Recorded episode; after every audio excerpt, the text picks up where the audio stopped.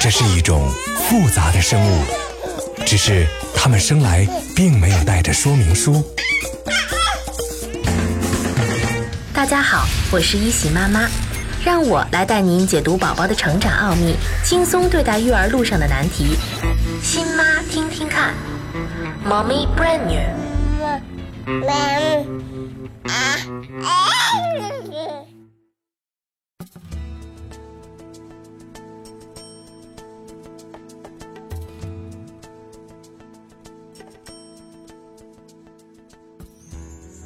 亲爱的妈妈们，你们好吗？宝宝现在满八个月了，他们的运动能力更强了。以前就好动的宝宝，现在会更加活跃。只要他们醒着，就会一刻不停的运动。也因为他们的行动能力增强，自己可以挪到房间的任何地方去，所以呢，一离开大人的视野，就容易出状况。妈妈们除了要自己或者请人看护好以外呢，还要保证宝宝活动空间的安全。有的宝宝能够牵着手站立起来，也有的呢自己可以扶着东西站起来，但这个时候还不能自由的迈步。床的围栏选择一定要放到最低，否则呢宝宝很容易摔下去。宝宝现在也能够对一些简单的动作进行模仿了。比如说，给他吃东西的时候，妈妈反复说“张嘴”，然后做啊的动作，那宝宝就能学会，也会把嘴张开。此时的宝宝已经开始能够理解别人的情感了。如果不跟他讲道理，而是硬把他手里的东西抢下来，他会大哭着抗议。他现在能够听懂很多话了。如果你认为他拿了不该拿的东西，就把手伸过去，好好的说：“这个不能玩，把它给妈妈吧。”宝宝就会学着把它递到你的手里去。如果之前经常带宝宝下楼和别人接触，那么现在可能他会很喜欢和其他小朋友玩了。看到熟悉的孩子，会高兴的用脚乱踢，还会去抓他们的头或者脸。不过，很多孩子认生的现象会更严重。这和性格以及以前是否经常和外界接触都有关系。宝宝的小手要比上个月灵活多了，能做很多的精细动作，比如说把玩具从左手换到右手，用指头捏起小的玩具，或者呢把纸撕下来一块往嘴里喂。这个时候啊，你就可以给他喂小块的食物或者剁碎的食物了。为什么现在要让宝宝接触块状食物或剁碎的食物？是否要等到宝宝长出牙齿了，才有能力处理块状食物？从泥状食物到块状食物的过渡需要注意什么？宝宝被食物噎住应该作何处理？欢迎收听考拉电台新妈听听看节目。现在宝宝八个月零一周。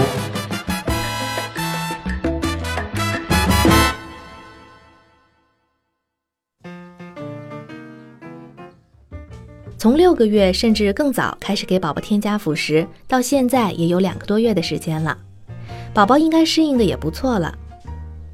如果过了很久还给他只是喂糊状食物，那他就会越来越难接受块状食物了。人们认为只有孩子长出一定数量的牙齿以后呢，才能处理块状食物，可事实并非如此。其实呢，就算一颗牙都没有长。他们也能够用牙床还有舌头把煮熟的块状蔬菜或者水果磨成糊状，还能把小片的面包嚼烂。也有的孩子似乎生下来就比别人更加厌恶块状食物，他们一见到颗粒状的食物呢就恶心。之所以造成这种结果，不是因为父母给他们吃剁碎的食物给的太晚或者太突然，就是因为孩子在不想吃某种食物的时候，一直被爸爸妈妈强迫着吃。从泥状到块状食物过渡的时候呢，有两点必须牢记。第一呢，要慢慢的改变。当第一次给宝宝吃剁碎的蔬菜时，要用叉子把它们彻底捣烂，不要一次往他嘴里喂的太多。当宝宝习惯了这种浓度的时候呢，再逐渐的减少搅拌。另外，要允许你的宝宝自己用手拿起小块的食物放到嘴里。当孩子还不适应的时候呢，如果把一整勺的块状食物放到嘴里，肯定是接受不了的。即便强行的让他吃下去，也有可能会呕吐出来。所以以后再想让他接受，就变得很困难了。很多妈妈都愿意自己制作婴儿食品给宝宝吃，这样做的好处是安全又卫生。你可以有效地掌握各种成分的搭配，还有烹调方法。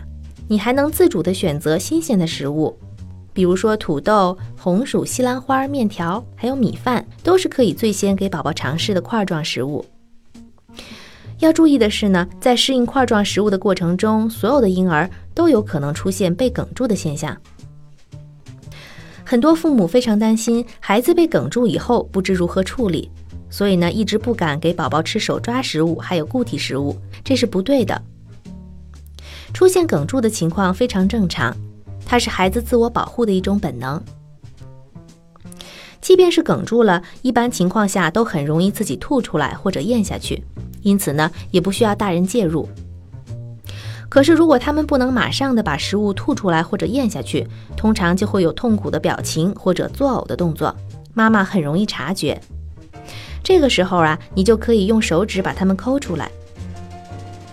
如果你看不见卡住的食物呢，就可以让宝宝脸朝下、屁股朝上的趴在你大腿上，用你的手掌拍在他的后背，也就是肩胛骨之间的位置上，连续的拍几下。这样一般都能解决问题，宝宝也可以继续回到桌上吃饭了。当宝宝吞下了什么东西，正在剧烈咳嗽的时候，要尽量让他把这个东西咳出来。咳嗽是把异物从呼吸道清除出去的最好办法。如果呢，孩子还能呼吸、哭喊，就可以待在他身边，让别人去找救援。不要试图把这个东西取出来，也不要拍他的后背。不要让他倒立，也别把手伸到嘴里试图把东西抠出来，因为这样做呢，都会把这个东西更深的推到呼吸道里边去，从而使呼吸道完全堵塞。在极特殊的情况下呢，宝宝由于哽住而无法咳出来，甚至没有办法呼吸，那就说明食物完全堵住了呼吸道，空气不能进入气管，那就该立刻和医院联系。有时候宝宝作呕或者哽住，并不是孩子的咀嚼能力和吞咽能力不够。而是由于在吃饭的时候大笑、哭闹，或者呢有其他影响吞咽的动作造成的。因此，妈妈要让宝宝坐直了吃东西，不要让他拿着食物到处爬，也别在吃饭的时候逗他笑或者哭。有人统计啊，在五岁以前最容易哽住孩子的食物呢，有花生米、葡萄、生胡萝卜、花生酱、苹果块、爆米花，还有糖块。所以呢，如果可以，你需要延后给宝宝这些食物的时间。在处理比较硬的块状食物时呢，一定要把它们煮软一点。如果是肉，就要细细的剁碎或者磨碎。大多数孩子都不太喜欢吃肉块，因为嚼起来很费劲儿，常常是一小块肉也要嚼很长的时间，却没有收获，干渣渣的再给吐出来。如果呢，他能吞下去，还容易哽住，引起窒息。因此，要推迟肉块的时间，等到其他块状食物能够自如地吞咽了，再给他肉块。宝宝还是一个没有经验的时刻，他在学习适应各种新奇口味的同时，也在学习如何使用双手。任何食物在进入宝宝嘴之前呢，他都会用手抓取、投掷、涂抹。因为在这些小宝贝的眼中，食物本身就是一件又有趣又好味道的玩具。此时家里会足够的乱，所以妈妈要有足够的心理准备，对宝宝付出足够的耐心。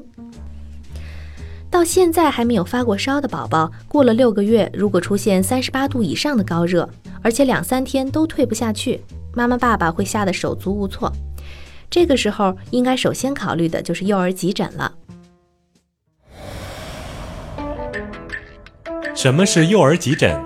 幼儿急诊有哪些显著特点？什么是高热惊厥？怎样避免高热而引起的抽搐？正确的降温方法有哪些？欢迎收听考拉电台《新妈听听看》节目。现在宝宝八个月零一周。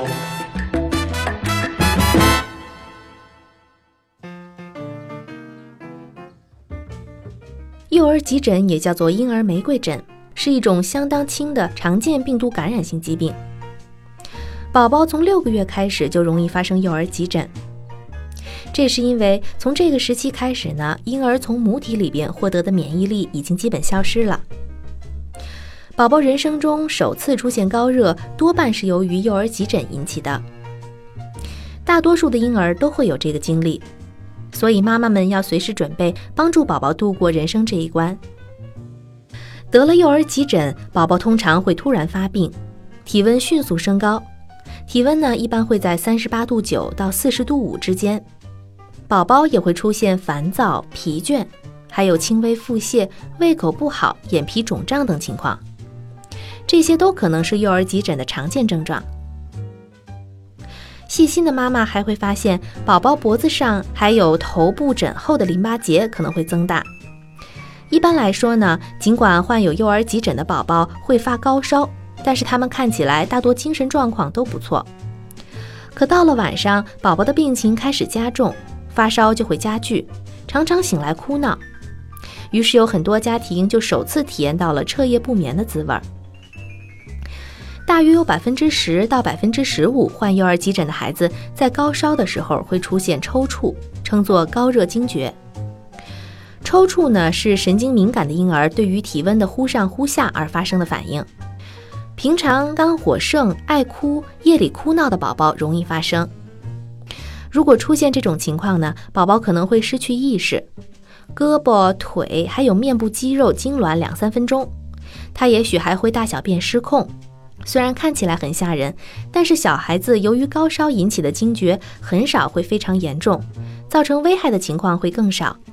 如果可以的话呢，要尽量记录下来他每次惊厥的持续时间，因为医生会希望知道一次发作持续了多长的时间。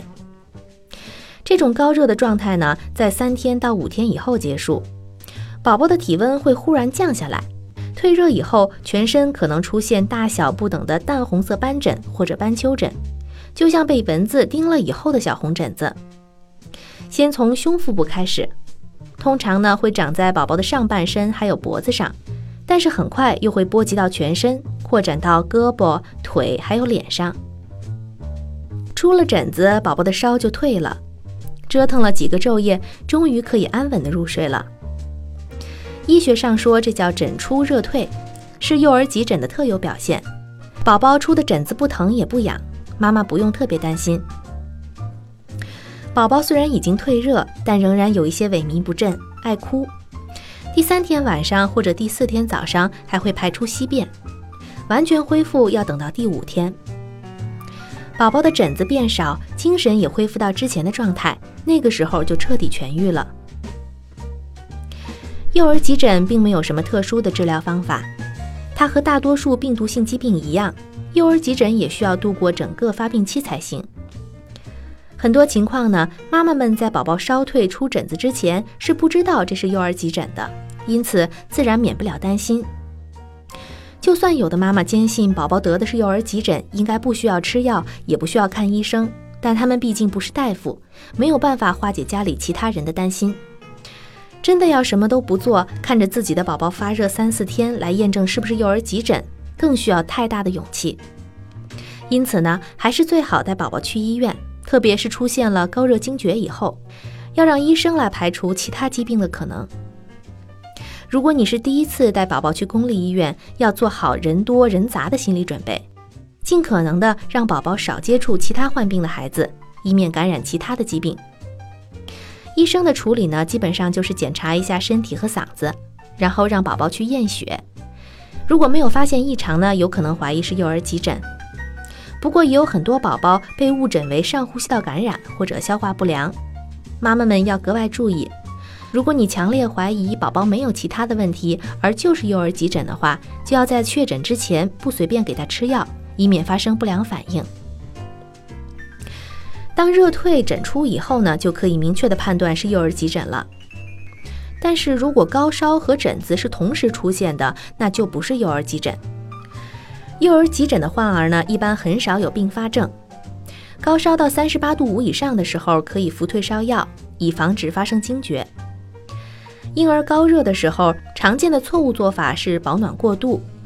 比如说，宝宝发烧的时候手脚会凉，那妈妈以为他冷，就给他穿很厚的衣服，还盖上棉被。这都会导致宝宝体温继续上升，由此而导致抽搐。正确的做法呢是帮助宝宝降温，你可以给他用温水洗澡，或者呢用温水擦身体。七个月以上的宝宝还能够用冰枕来进行物理降温。你还需要做的事情呢是确保宝宝休息好。这个时候他可能会因为难受而要求大人总是抱着睡，爸爸妈妈可能需要受几天累。宝宝发烧的时候胃口不好是很正常的。如果他不愿意吃辅食，就不要再强迫他，多给一些流质食物。另外呢，补充充足的液体对高烧的宝宝是很有必要的。多喝水还有利于出汗和排尿，促进毒素的排出。对母乳喂养的宝宝可以增加喂奶次数。人工喂养的宝宝呢，除了喝奶，还要增加喂水次数。如果宝宝不爱吃奶，就可以把牛奶冲得淡一点再喂。如果他还是不喝呢，就给他喂一点稀释的果汁。总之，不要让他缺水。嗯，在判断宝宝身体水分充足的一个体现呢，就是小便颜色不发黄。也有的宝宝嗓子会哑，这多半是由于长时间的发热，身体里水分减少造成的。你可以多喂他一些水和水果。如果宝宝呕吐呢，就过一段时间再喂。屋子里边可以使用加湿器，或者放几盆清水，增加室内的湿度，也可以帮助减轻上呼吸道的不适。和流感一样，幼儿急诊也会传染，特别是在小孩子之间。幼儿急诊通过唾液和飞沫传播，当病人打喷嚏还有咳嗽的时候，就都有可能被传播。宝宝在表现出幼儿急诊的症状之前，就已经有传染性了。所以，大人常常很难避免让宝宝不接触其他有急诊的小朋友。不过，好消息是，幼儿急诊以后会终身免疫，而那些到了两岁也没有出过急诊的宝宝，也许以后也不会再出。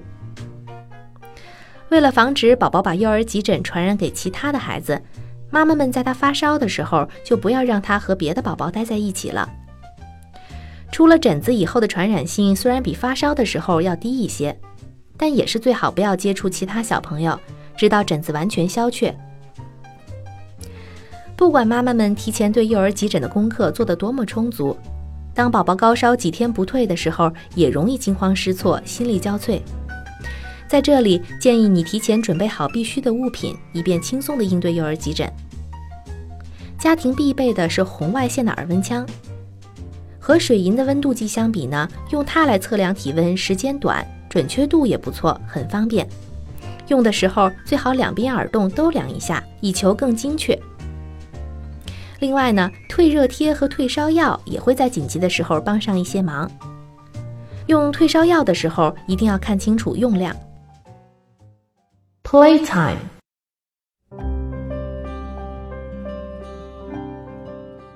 这段时间，妈妈可能已经发现。宝宝在游戏的时候，如果看见自己玩的玩具掉到地上，会低下头找，这就说明他已经告别了看不见就没有了的阶段。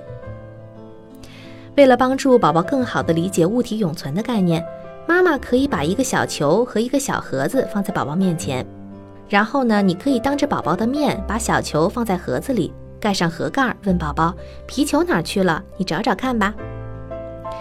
宝宝如果能把皮球找出来，妈妈就要及时的夸奖他。如果宝宝找不出来皮球，妈妈也可以一边移动盒子，一边对宝宝说：“皮球不见了，那盒子里有什么呢？”你可以引导宝宝将皮球找出来。等他能把皮球找出来以后呢，妈妈就可以拿其他的玩具，用同样的方法来让他找，比如说小熊或者娃娃。等到宝宝能够很熟练的找到以后呢，可以换一个地方。比如说放在身后，或者放在床单下面。如果他不想去找，就可以把玩具先拿给他玩一会儿，然后再藏起来，看看宝宝会有什么反应。这个游戏可以培养宝宝的专注力、记忆力还有观察力，进一步帮助他理解物体永存的概念。好了，妈妈们，今天的节目到这里就要结束了。还是那句话，每一个宝宝都是独特的。要尊重他们的发育特点还有速度，也欢迎你在微博上与我们联系。告诉我们你的育儿经验还有育儿故事。好了，我们下周节目再见吧。